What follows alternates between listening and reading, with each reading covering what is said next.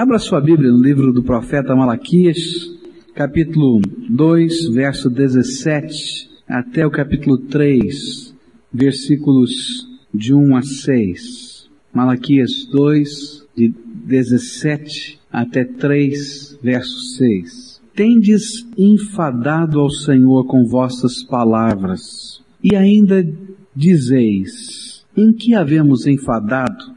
Nisto que dizeis, qualquer que faz o mal passa por bom aos olhos do Senhor. E desses é que ele se agrada. Ou, onde está o Deus do juízo? Eis que eu envio o meu mensageiro, e ele há de preparar o caminho diante de mim. E de repente virá ao seu templo o Senhor, a quem vós buscais, e o anjo do pacto, a quem vós desejais. E eis que ele vem, diz o Senhor dos Exércitos. Mas quem suportará o dia da sua vinda? E quem subsistirá quando ele aparecer?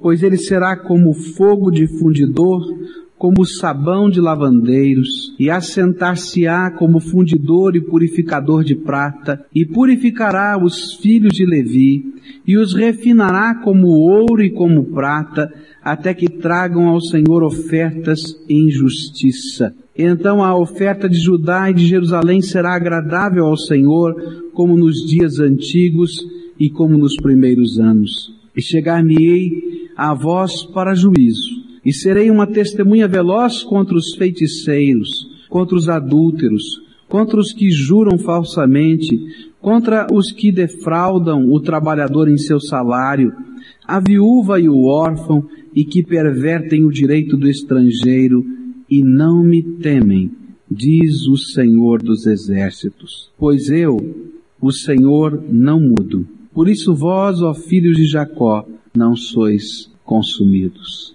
Vamos orar ao Senhor. Pai querido, está aqui a tua palavra. E a tua palavra ela é poderosa.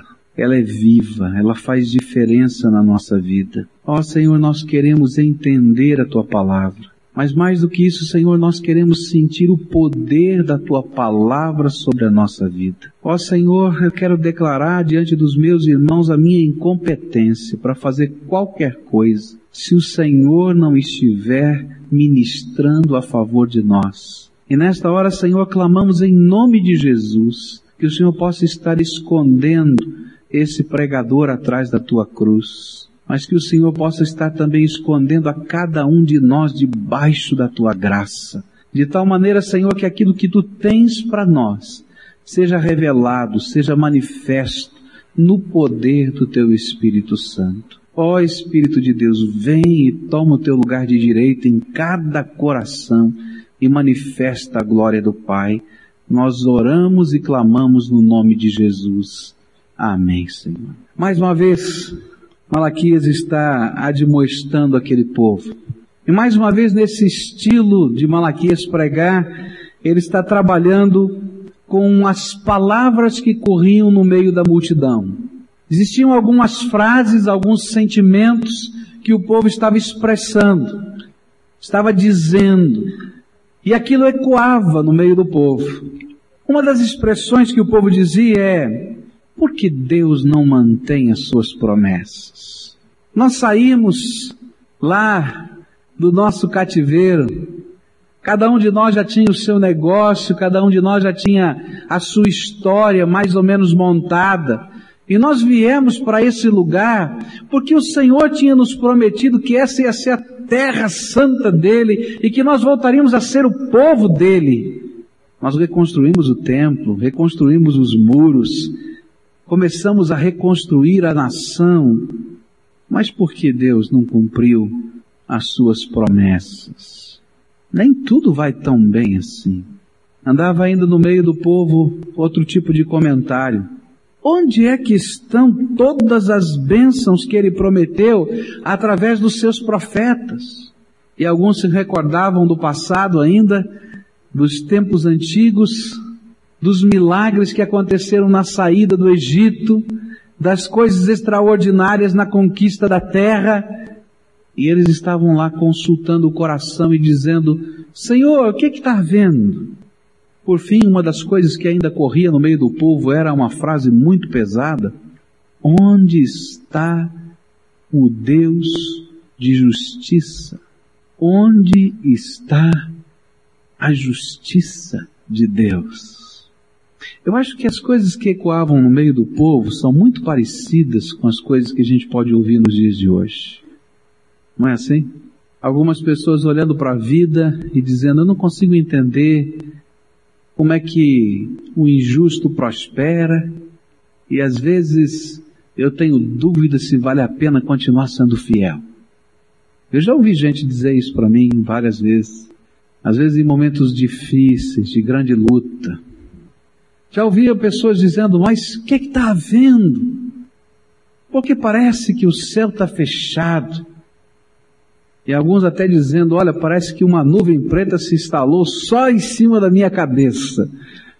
Parece que não é na cabeça de mais ninguém. Não, aqui estava falando de uma série de situações que estavam acontecendo com esse povo e que eram motivo de que estas bênçãos não estivessem sendo derramadas. Ele vai falar da falta de temor do Senhor, de falta de devoção para com o Senhor desse povo. Vai dizer que esse povo é um povo profundamente religioso, mas um povo que na verdade não conhecia o Senhor na intimidade do coração. Ele vai falar dos problemas da sua religião formal, onde até os profetas, ou melhor, até os sacerdotes, não faziam diferença entre o justo e o injusto, o santo e o profano, e o povo estava perdido nos seus conceitos sem perceber que aquilo que faziam desagradava o Senhor. Os problemas de família que estavam acontecendo naqueles tempos e que Deus não podia aprovar e que só estas coisas seriam já a resposta para aqueles questionamentos do coração. Mas Malaquias, agora cheio do Espírito Santo, vai falar sobre justiça de Deus. Vai falar sobre uma coisa extraordinária que Deus está fazendo e que às vezes a gente não percebe. Coisa extraordinária que tem poder de abalar as estruturas da nossa vida, de mexer com a nossa história, de fazer algo incrível. Está acontecendo agora. Já estava acontecendo no projeto de Deus nos dias de Malaquias. Mas hoje em especial está acontecendo. Ele vai falar nesse texto sobre os meios pelos quais Deus está derramando a sua justiça sobre a terra. Quais são esses meios de Deus? Está derramando a sua justiça. Esse Deus justo, como é que ele está trabalhando? E então aqui começa uma profecia messiânica.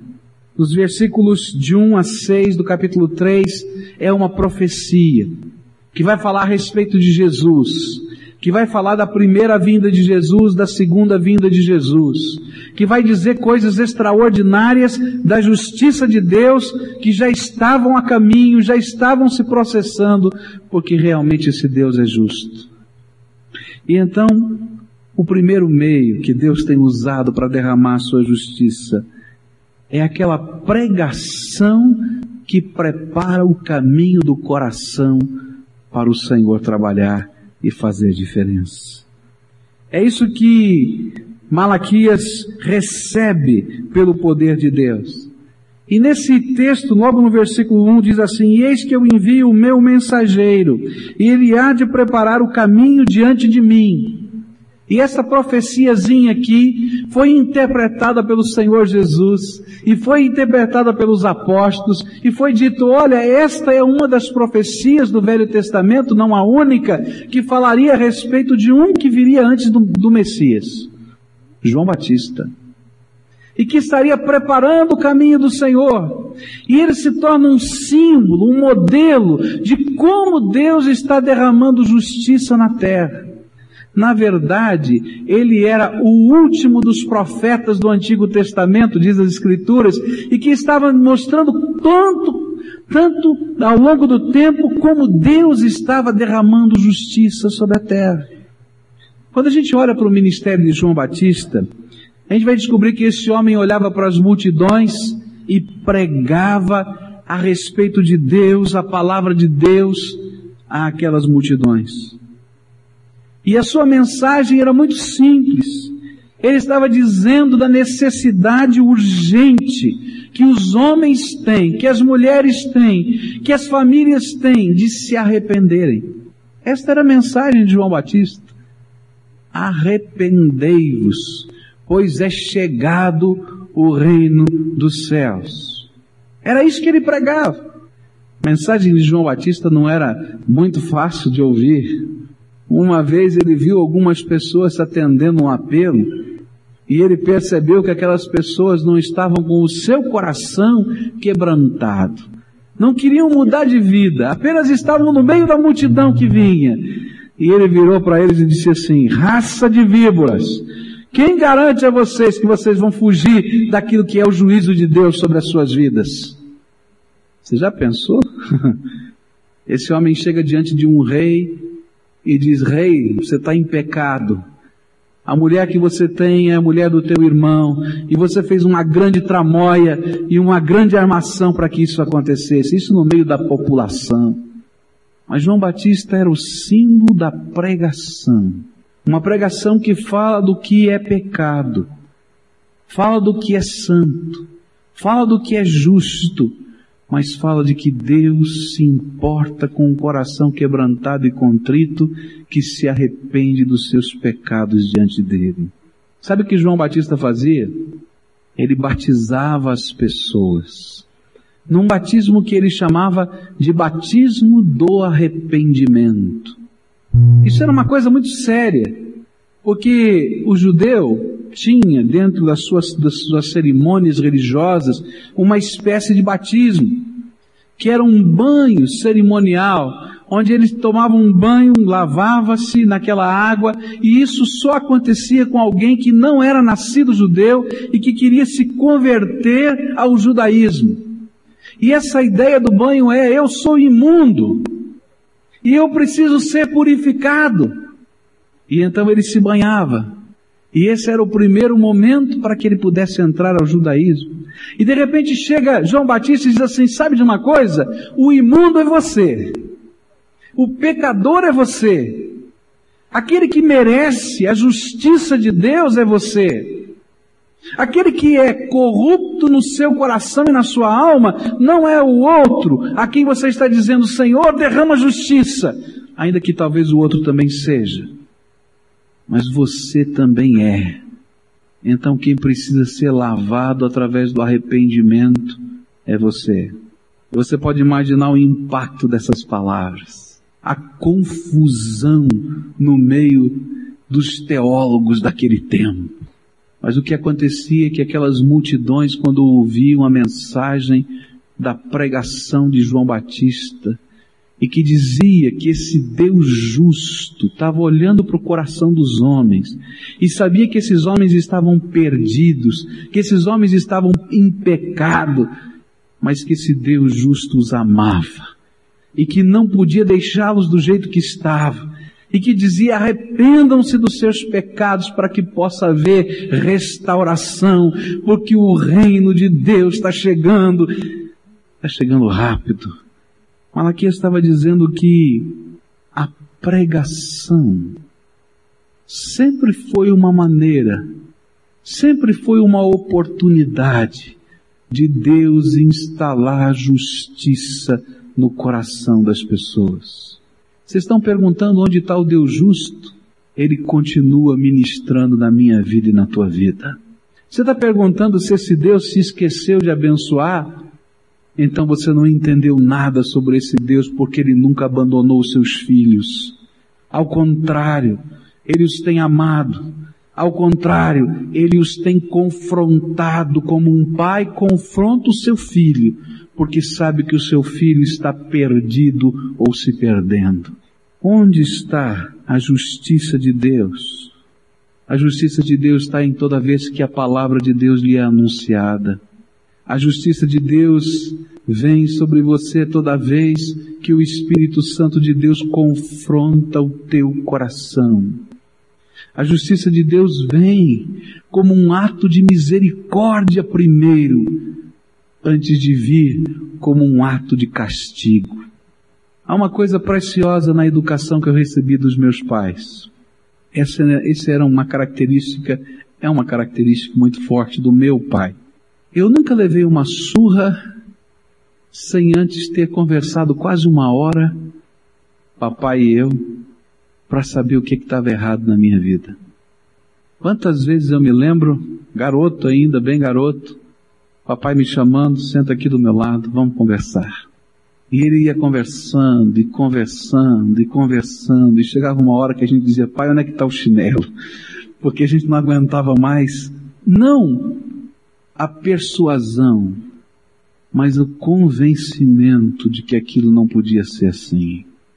Muita coisa foi acertada na minha vida não pela vara, mas muita coisa foi acertada na minha vida por um ato de justiça incrível que papai tinha, que era com todo o amor me ensinar o que era certo e o que é errado. Você quer saber onde é que está a justiça de Deus? A justiça de Deus está acontecendo agora, quando o Espírito Santo de Deus está falando com você. Quando esse Espírito Santo está dizendo, olha, tem coisas na tua vida que não batem com a minha santidade. A justiça de Deus vem sobre nós como um ato paterno desse Deus vivo, que olha assim os problemas da família, dos seus filhos todos, e diz assim, sabe meu filho, tem coisas na tua vida que são desgraça. Tem coisas na tua vida que são sofrimento. Tem coisas na tua vida que são desgraça para outras pessoas. Eu não posso concordar com elas. E às vezes até naquele momento que nós estamos pedindo, Senhor, abençoa. Ele diz, filho, se eu te abençoar agora, eu vou estar ratificando a desgraça na tua vida porque você não consegue ver, não consegue enxergar e não consegue perceber que isso está te levando à desgraça. Cada vez que Deus tem colocado alguém do teu lado para admoestar você, para confrontar você, para convidar você a conhecer mais de perto esse Deus Todo-Poderoso, a justiça de Deus está vindo. Não como ato da desgraça, mas primeiro como um bom pai, como ato da graça, daquele que nos chama a construir algo novo, a ser diferente e dizer: vem cá, eu quero te dar uma outra oportunidade. Malaquias está dizendo uma coisa incrível. Eu fico impressionado como as coisas da profecia de Deus são preciosas. Você sabe o que quer dizer Malaquias. Malaquias quer dizer meu mensageiro. Sabia disso? Agora olha só o que Malaquias está dizendo. Eis que eu envio quem? Meu mensageiro. Na língua hebraica, era uma palavra que queria dizer quase igual Malaquias. Naquele momento da história, Deus estava dizendo: sabe quem é o João Batista para você, povo de Judá, que está perguntando onde está a justiça? A justiça já chegou com a palavra do profeta dizendo que você precisa acertar a tua vida. Mas isso também é uma profecia. Viria um dia João Batista pregar, mas em cada tempo, em cada época, em cada momento, esse Deus Senhor absoluto, grandioso e glorioso, não deixa de falar ao seu povo o que é a sua justiça. Nós vivemos numa sociedade de valores corrompidos. Nós vivemos numa sociedade onde a mídia está dizendo para a gente que uma, uma série de coisas que a Bíblia tem dito que é pecado pode não ser. Há um tempo atrás, isso para mim foi um absurdo, incrível. Muitos brasileiros estavam torcendo numa novela de televisão para que desse certo o relacionamento de dois homossexuais. E gente envolvido por tudo isso, achando que é normal. Mas apesar de a gente viver num tempo como esse, não faltam mensageiros de Deus. E se você olhar para a tua vida, meu querido, você vai encontrar um mensageiro do Senhor quem sabe através da tua esposa, quem sabe através do teu marido, quem sabe através do teu filho, quem sabe através de um amigo, quem sabe através de uma pessoa que você não conhece e para na rua para falar alguma coisa a seu respeito. Mas de alguma maneira você vai ouvir esse Deus revelando a sua mensagem. É o Deus de justiça, dizendo eu quero fazer diferença na tua vida. Quando Deus revela a sua mensagem desta maneira, sabe o que Ele quer fazer? Ele quer te convidar ao arrependimento. Se há uma coisa que agrada o coração de Deus é quando eu sou capaz de enxergar os meus pecados. Às vezes eu fico tão triste porque algumas pessoas não conseguem se enxergar pecadores. Algumas pessoas ficam pensando assim, sabe, eu não mato, eu não roubo, eu não faço isso, não faço aquilo, eu tenho uma boa família, eu sou uma pessoa de bem, mas não conseguem enxergar dentro da alma e ver o que Deus vê. Que apesar de toda a nossa tentativa de ser justo, o que na verdade nós somos é pecadores. Não há ninguém nessa terra que não seja. E quando Deus manda a mensagem dele, ele está dizendo: olha, está na hora de abrir os olhos e de entender que eu, o Deus Todo-Poderoso, tenho que fazer diferença na tua vida. A palavra do mensageiro de Deus e a mensagem de Deus e a palavra de Deus é de que só o Senhor pode entrar nas feridas do teu coração. Só o arrependimento e a busca da graça de Deus sobre a vida é que pode curar as feridas, não somente da alma, mas de uma nação. Sabe por que, que Deus está mandando ter um mensageiro dele falar com você? E quem sabe hoje seja o dia de você ouvir? É porque existem algumas feridas na tua alma que Deus chama pecado. E se a gente não reconhecer que é pecado e sentir tristeza por esses pecados, porque eles destroem, e se a gente não sentir desejo de voltar atrás, dar meia volta e começar de novo uma nova vida, nós não podemos nos apropriar da justiça que transforma e que vem da parte do Senhor. É isso que a Bíblia vai dizer. Que a justiça de Deus é também uma lavagem purificadora através da palavra de Deus na nossa vida. Você quer tomar parte nisto? Você não quer olhar para aquilo que está no teu coração que desagrada o teu Deus. E dizer, Senhor, sou pecador, tenha misericórdia da minha vida. Eu preciso ser transformado. Mas a profecia continua. E ele vai dizer, em seguida, que existe uma segunda maneira que Deus estava preparando para purificar e justificar essa terra e continua sendo misericórdia de Deus. E esta é uma segunda profecia, está no versículo 1 ainda. Eis que eu envio o meu mensageiro e ele há de preparar o, caminho diante de mim. E aí agora vem a segunda profecia. E de repente virá ao seu templo o Senhor, a quem vós buscais, e o anjo do pacto a quem vós desejais, e eis que ele vem, diz o Senhor dos exércitos. Aquele povo estava dizendo, Senhor, onde é que está a bênção? Senhor, onde é que está a justiça?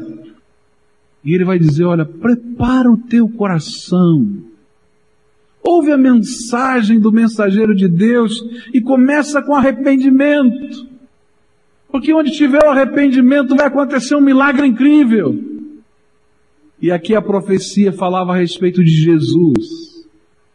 Depois que esse mensageiro preparasse o caminho do coração do povo, viria o próprio Senhor. Ele estava dizendo, vocês estão me pedindo que o anjo do pacto volte outra vez? Sabe quem é esse anjo do pacto? Aquele anjo que escreveu as tábuas aquele anjo que estava adiante do povo, que era coluna de fogo, que era nuvem de sombra, que comandava todas essas coisas, ele está dizendo, vocês estão me pedindo que volte o anjo? Eu tenho coisa melhor, eu tenho coisa maior, eu vou entrar pelo templo de vocês. Ele estava falando da vinda do Senhor Jesus. Chegaria um dia em que o Senhor Jesus viria a essa terra, o Deus encarnado. Isso aconteceu. E um dos lugares em que Jesus pregou foi nos pátios do templo, onde as multidões chegavam para ouvir a palavra de Deus. Foi lá também que ele expulsou os ladrões, os mercadores, que não entendiam o que era adoração. Mas lá estava o Senhor Jesus. Mas sabe o que essa profecia tem para me ensinar? É que a justiça de Deus vem através de um mediador. O mediador de uma nova aliança. O mediador de um novo pacto. O que está acontecendo é que Deus olhou para mim, olhou para você, olhou para a terra, olhou para os seus filhos e disse: Sabe, esse pacto aqui, que diz que se eles não cumprirem todos os aspectos da lei, eu tenho que condená-los ao inferno. Eles não têm saída. A Bíblia diz: todos pecaram e o que?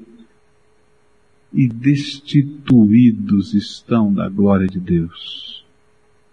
Não tem jeito. Chega a mensagem do Senhor dizendo arrepende do pecado, arrepende daquilo que te afasta de Deus aí na tua alma. Você está perdido. Eu choro aqui e digo, Senhor, tenha misericórdia de mim. Eu quebranto a minha alma e digo, Senhor, e agora? Se Deus não continuar fazendo justiça, eu continuo perdido. E então Deus disse, você quer saber? Eu vou agora entrar no templo eu mesmo. E aqui tem uma linguagem metafórica incrível.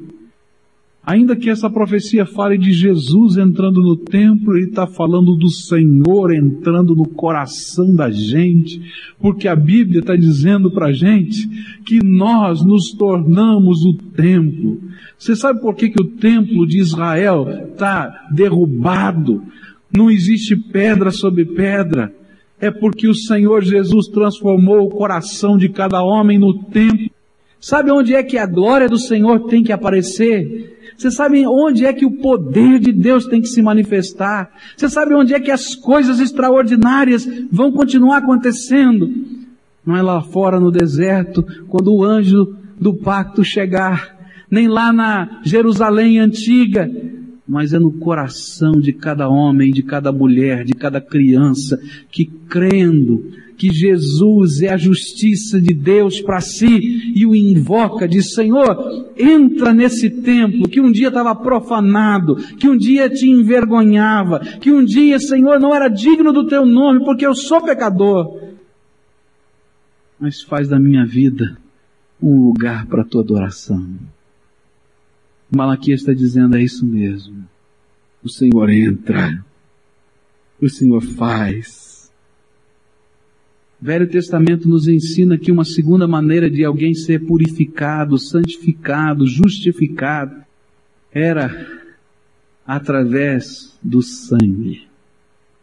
Quando alguém tinha consciência do seu pecado, ele se aproximava do sacerdote, pegava um animalzinho, um cordeiro, colocava a mão sobre a cabeça daquele animal. Eu acho que essa deveria ser uma cena horrível ele tinha que colocar a mão sobre a cabeça daquele animal, como que dizendo: Eu sou pecador. E nessa hora a culpa do meu pecado vai sobre esse animal. Era um símbolo, não é que a culpa saía, era um símbolo, era uma lição. Porque o salário do pecado é a morte. Às vezes a gente não entende isso. E Deus criou uma figura muito forte para que cada homem, cada mulher que participasse do culto do Velho Testamento pudesse entender isso. E aí então o sacerdote vinha com um cutelo, vinha com um punhal e matava aquele animalzinho diante dos olhos do pecador.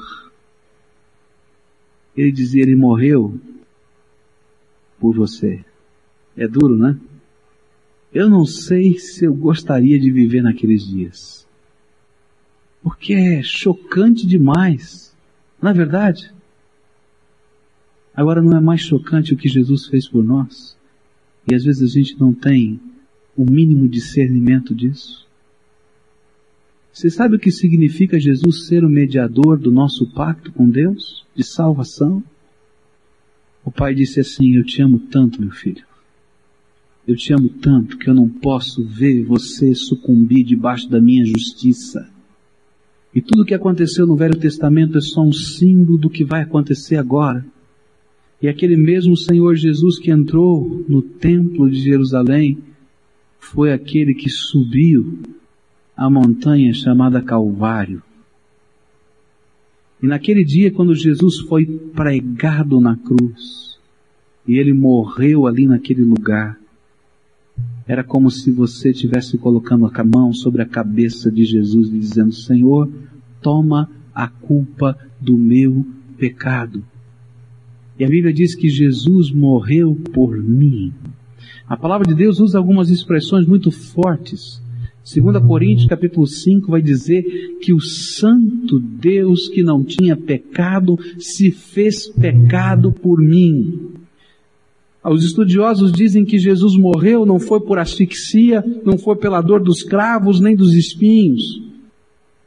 Os estudiosos dizem que Jesus morreu pela profunda angústia.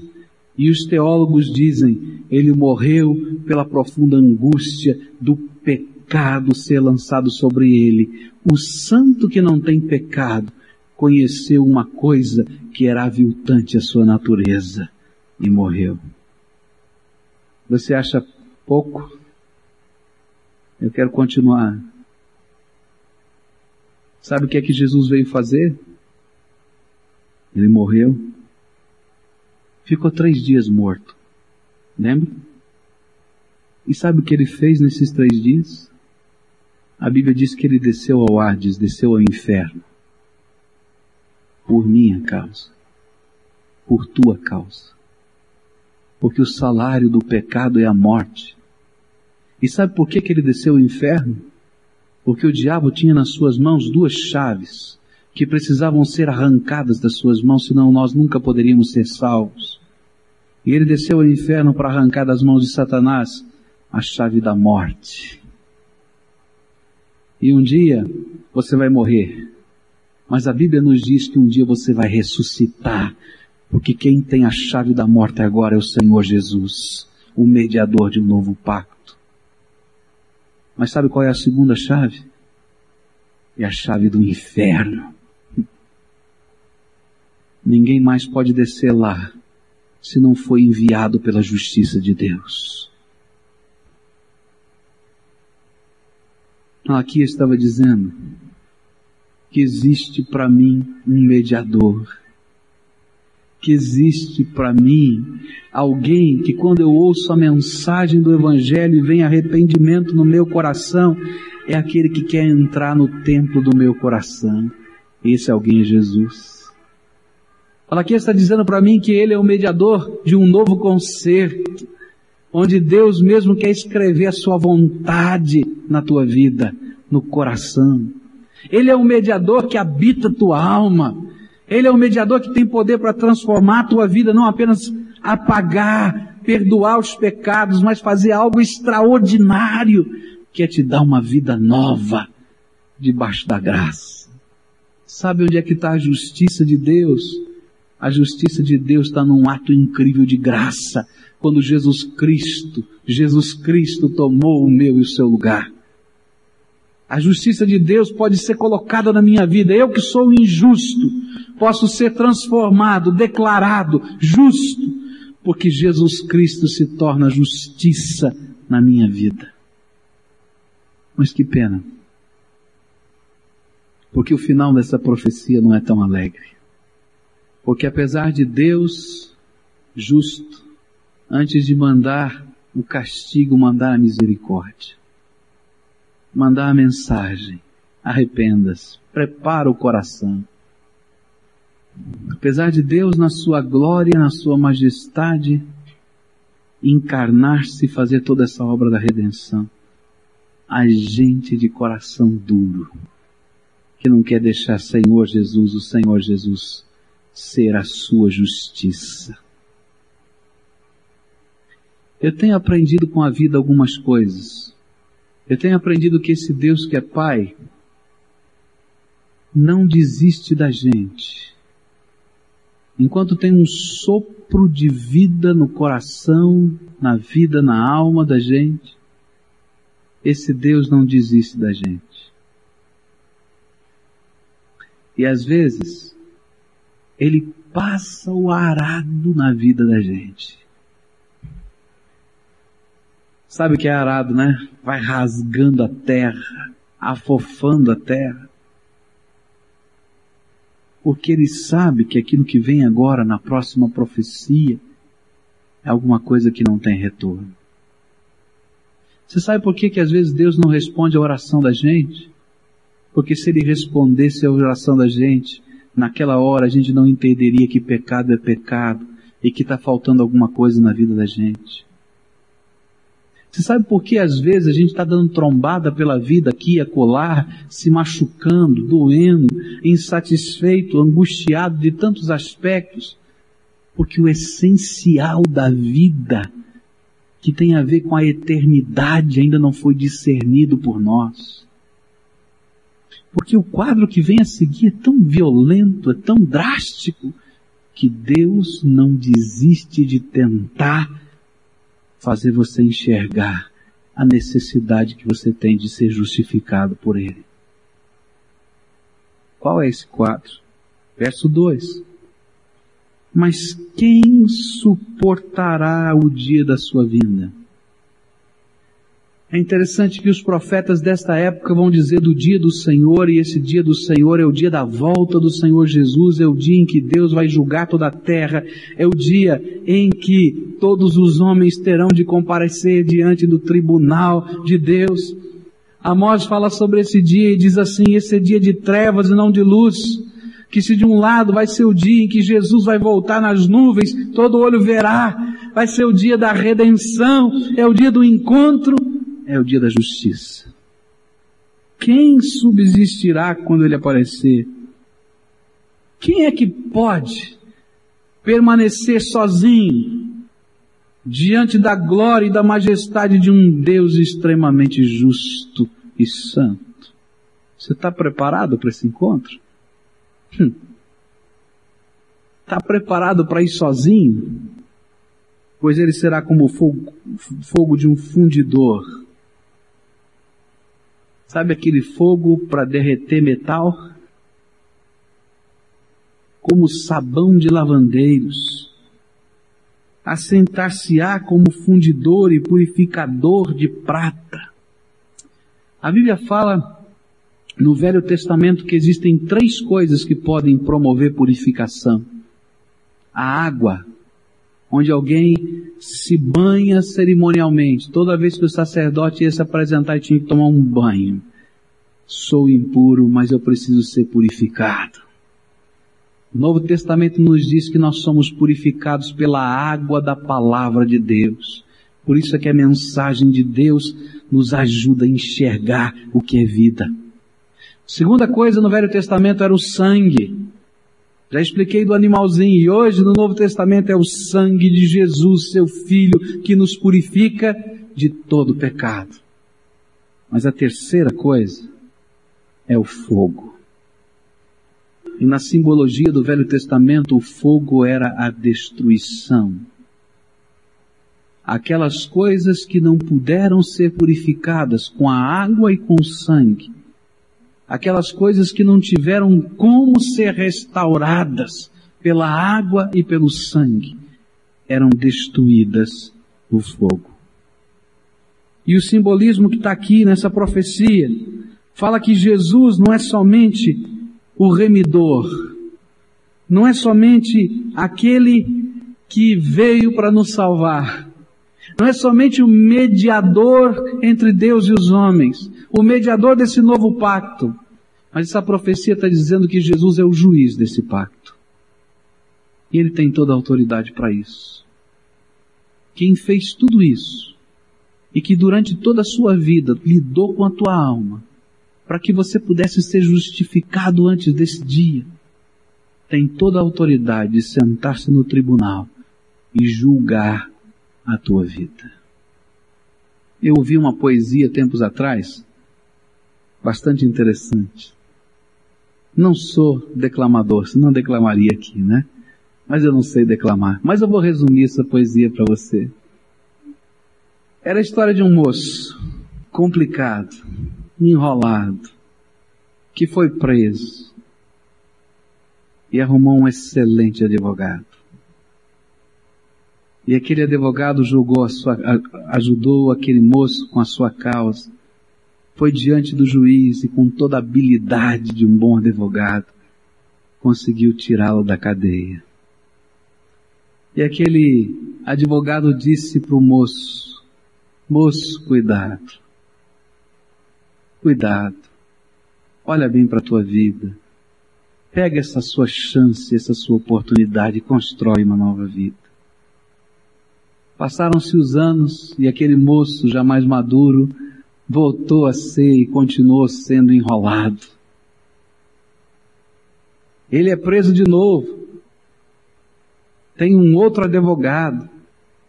Mas quando chega o dia do julgamento, ele fica todo animado. Sabe por quê? Adivinha quem era o juiz? O antigo advogado dele.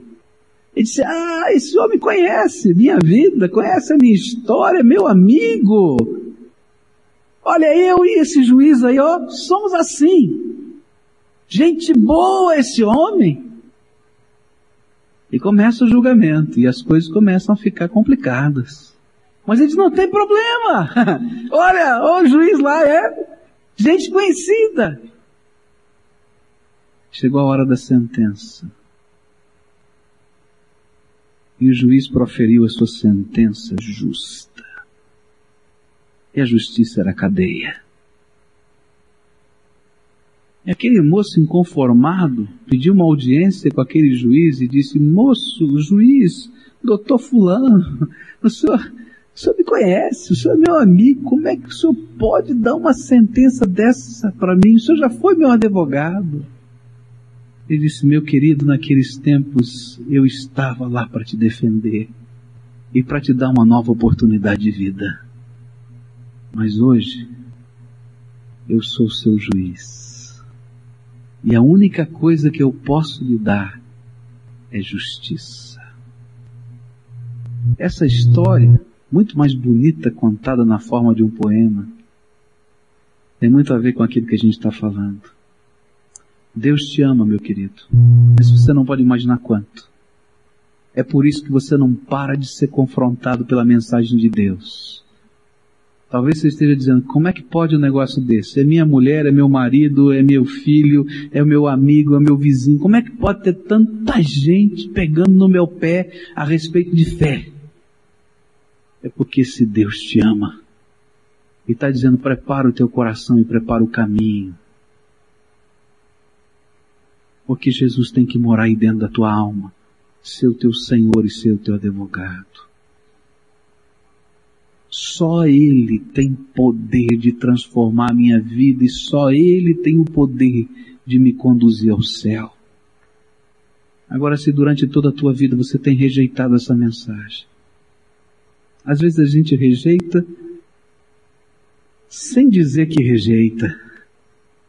Não, eu creio, mas não tenho compromisso nenhum com esse Senhor da glória.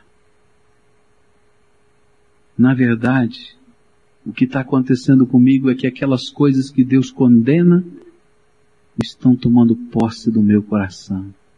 Olha o final dessa profecia, versículo 5.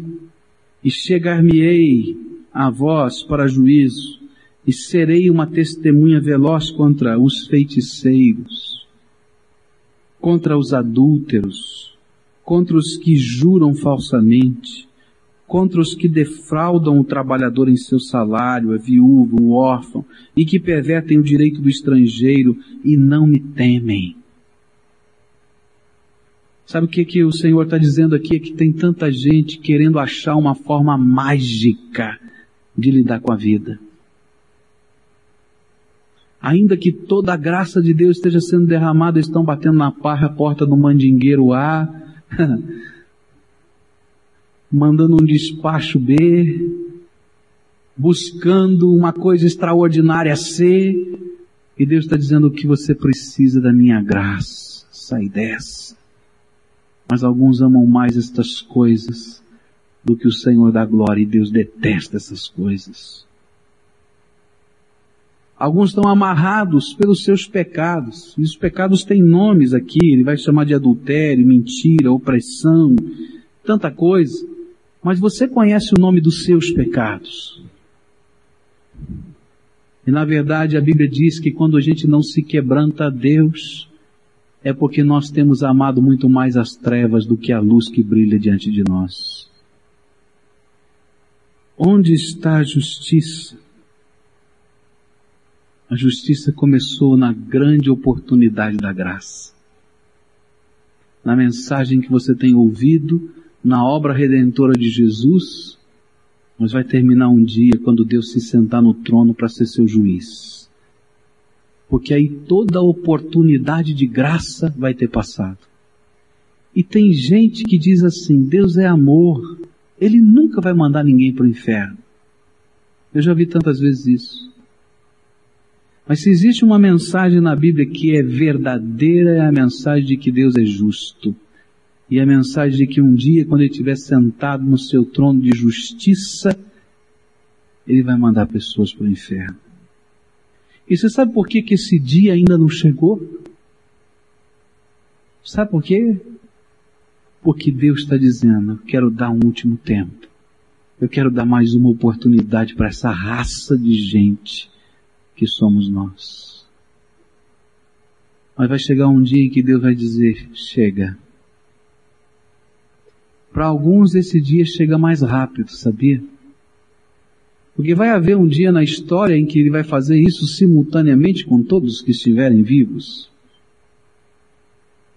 Mas você já parou para pensar que à medida em que o tempo passa, esse dia está se aproximando na tua vida?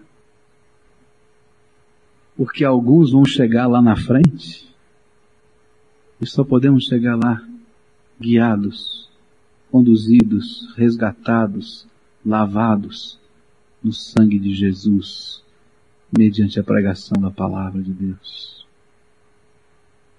Amós disse assim: Prepara-te, ó Israel, para te encontrares com o Senhor teu Deus. O povo está dizendo, onde, Senhor, está a tua justiça? Minha justiça já está aqui. Vamos orar ao Senhor. Culpa a tua fronte agora. Deixa o Espírito de Deus falar no teu coração essa noite. Eu sei que essa mensagem não é nova.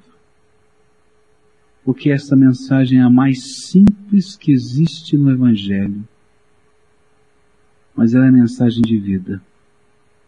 E hoje o Espírito Santo de Deus te convida a tomar uma decisão com relação a essa mensagem. Entre os tantos mensageiros que Deus já enviou para você, estou eu aqui hoje. E como João Batista, eu tenho que dizer para você, arrepende-te, porque é chegado o reino dos céus. E eu queria perguntar a você hoje, eu queria muito orar com você nessa noite. Será que você gostaria hoje de dizer, Senhor, sabe quem é o pecador? Sou eu. Sabe quem é que precisa da tua misericórdia? Sou eu. Sabe quem é que precisa de uma nova vida? Sou eu. Sabe quem não está preparado para esse encontro? Sou eu. E eu gostaria muito de orar no sentido de que o sangue de Jesus, o Filho do Deus vivo, viesse lavar, purificar e transformar a tua vida. Para que ele não precise ser o teu juiz, que ele possa ser só o teu advogado. Há alguém aqui, o Espírito Santo está falando assim, eu queria orar junto com você agora. Ou então, onde você estiver, levante bem alto a sua mão e diga, pastor, ora por mim, ora comigo nessa noite porque eu quero, graças a Deus, graças a Deus, graças a Deus, graças a Deus, graças a Deus, graças a Deus, ah, graças a Deus. Quantas pessoas, louvado seja o nome do Senhor Jesus, graças a Deus. Eu quero orar com você, eu vou pedir uma gentileza para você, vem aqui na frente, vamos orar juntos.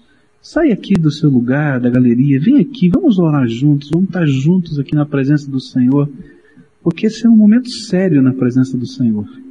E a gente não tem do que se envergonhar a não ser de reconhecer, né? Que quem precisa da graça de Deus sou eu. Não há por que se envergonhar, é uma declaração de entrega, dizendo Jesus entra e faz diferença na minha vida. Então, se você levantou a sua mão, ou se não levantou a sua mão, mas se o Espírito de Deus está falando com você, venha.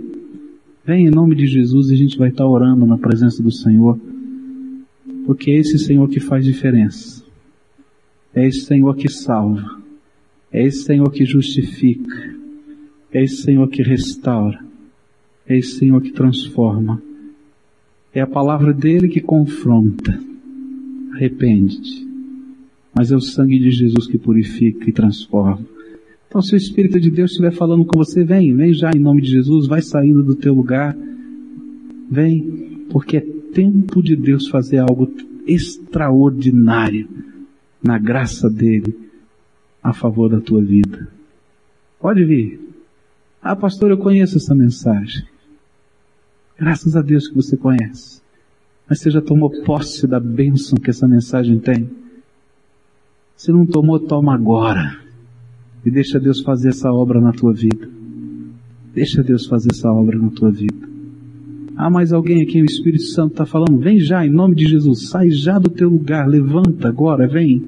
Diga, Senhor, eu entendi o que o Senhor está falando comigo. O Senhor não falou com meu vizinho, não falou com, falou comigo.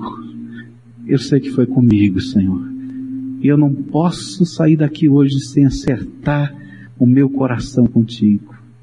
Vem, Senhor, com a tua graça. Há mais alguém aqui, o Espírito Santo está falando? Se a venha. Venha. Venha. Quem tem sede, venha, diz a palavra de Deus. E beba. Disse Jesus que rios de água viva fluiriam do coração da gente. É isso que o Senhor está falando com você. Eu queria orar junto com você agora. O nosso primeiro momento de oração é confissão. Onde a gente vai dizer para Deus aquilo que o Espírito Santo já falou com a gente. Que o pecador sou eu. E quem precisa da graça sou eu. Então eu queria que você repetisse em voz alta junto comigo essa oração. Diga assim para o Senhor Jesus. Senhor Jesus, eu tenho ouvido a tua voz. E eu sei que o Senhor falou comigo. E é por isso que eu estou aqui atendendo, Senhor, o teu chamado. E eu quero confessar a Ti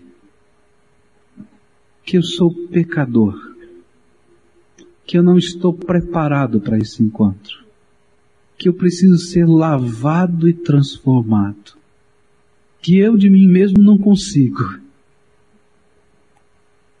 mas hoje, pela fé, eu quero te convidar, não somente a passear pelo templo do meu coração, mas para habitar dentro da minha vida. E com aquele teu sangue vertido lá no Calvário, eu quero que o Senhor lave minha alma, me transforme, que tu sejas o meu Salvador, o meu único e suficiente Salvador, o mediador entre eu e o Pai, o meu advogado. E aquele que um dia vai me conduzir ao seu céu. Eu sei que eu não mereço, mas eu sei que eu preciso da tua graça. E eu tomo posse dessa graça pela fé. Em nome de Jesus. Amém. Agora quero orar por você. Senhor Jesus, está aqui teu povo. Tu sabes que eu não sei o nome de toda essa gente que está aqui na frente. Mas o que alegra o meu coração é que tu conheces não somente o nome deles, mas tu sabes até quantos fios de cabelo eles têm na cabeça. Que antes da fundação do mundo, tu já amaste a cada um deles. Tua palavra me diz que antes que o mundo existisse, na tua sabedoria e presciência, o Senhor já tinha eleito estes daqui para serem filhos de Deus. E nesta hora, Senhor, eu quero te pedir que tu seles esta decisão deles, derramando do Espírito Santo que o Senhor prometeu sobre esses corações. E que eles sejam selados, marcados, guardados pelo Espírito Santo que o Senhor nos prometeu. Eu quero te pedir, Senhor, que esse Espírito seja o professor particular na vida deles. Aquele que há de ensinar a viver, a ensinar a tomar decisões, a ensinar a fazer acertos e restaurações. Ó Senhor, vem com a tua graça. E eu quero te pedir, Senhor, que aquelas bênçãos que ainda estavam impedidas, que elas sejam derramadas, Senhor, sob profusão na vida e no coração dessa gente. Ouça, Senhor, a nossa oração e abençoa e sela essa decisão. E que eles possam testificar com toda alegria: Jesus Cristo é o meu Senhor, o meu Salvador, aquele que vive e reina no meu coração. E que isso seja para o louvor da tua glória. É no nome de Jesus, o teu Filho, que nós oramos. Amém.